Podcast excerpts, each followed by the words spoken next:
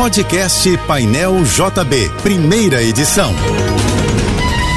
Fique agora com as principais notícias desta manhã. Oferecimento Assim Saúde. Hospitais, clínicas, exames e mais de mil consultórios. Ligue 2102 5555. Univassouras, formando o profissional do futuro. Acesse univassouras.edu.br. Equinor, energia para levar a gente ao futuro. Juntos e Americanas Empresas. Uma Americanas inteira para a sua empresa. Apoio Soluvan, o shopping do seu condomínio, maior distribuidora de contentores e lixeiras do Rio. O PTB e o Patriota anunciaram um acordo para a fusão dos partidos. De acordo com as legendas, a decisão foi tomada por unanimidade pelas duas siglas. A fusão dará origem ao Mais Brasil. O novo partido usará o número de urna 25. O Rio terá uma quinta-feira de tempo nublado, sujeito a chuvas, sobretudo à tarde, segundo previsão do Instituto Nacional de Meteorologia. A temperatura máxima de hoje deve ficar em torno dos 34 graus. O governo do Rio lança hoje a campanha de prevenção à dengue no estado. Para alertar a população sobre os perigos da proliferação do mosquito Aedes aegypti, as peças publicitárias usam a linguagem das narrações de um jogo de futebol, embarcando no clima da Copa do Mundo. A campanha destaca que são necessários apenas 10 minutos por semana para eliminar os focos e reduzir o risco de uma epidemia no verão. Segundo a Secretaria Estadual de Saúde, os casos de dengue no estado do Rio aumentaram 300% de janeiro a outubro em relação ao igual período do ano passado. Já a incidência de chikungunya cresceu 24%. O comprador de imóvel que ficar inadimplente poderá perder o bem e todo o dinheiro que já tiver desembolsado para os pagamentos. A tese foi firmada pelo Superior Tribunal de Justiça a partir de recursos repetitivos.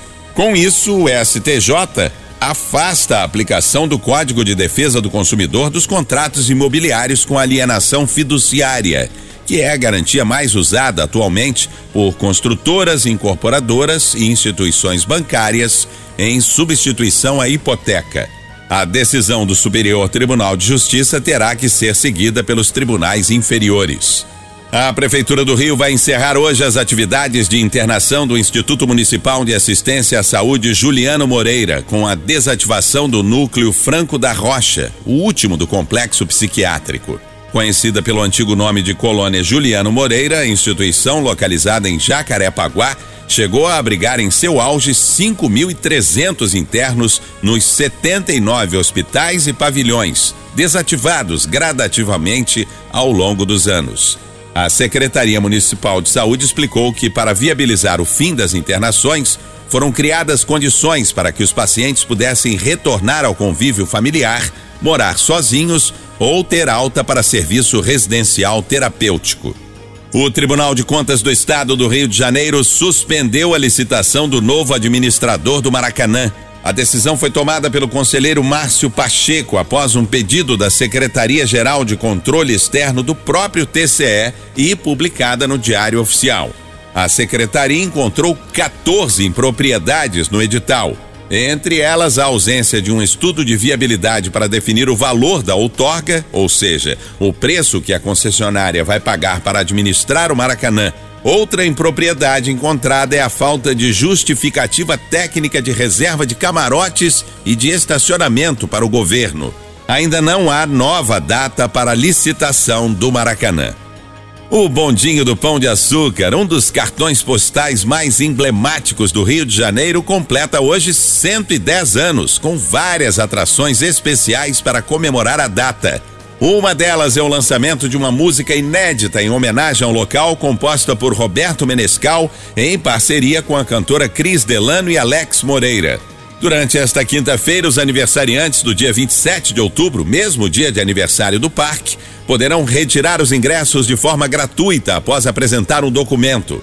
O Bondinho do Pão de Açúcar fica aberto todos os dias entre nove da manhã e oito da noite, com entrada de visitantes no parque permitida até às seis e meia.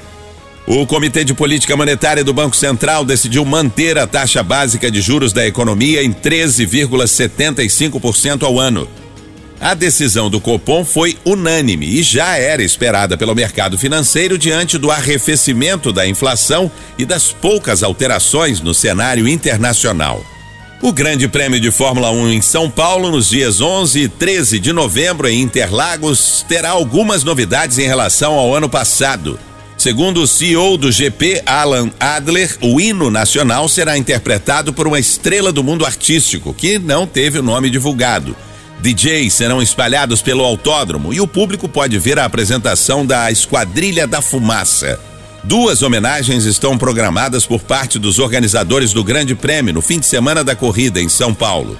Uma delas será destinada ao ex-piloto Emerson Fittipaldi, que conquistou o primeiro título da Fórmula 1 há 50 anos, e a outra ao alemão Sebastian Vettel, que está se aposentando da categoria e correrá em Interlagos pela última vez. Você ouviu o podcast Painel JB, primeira edição.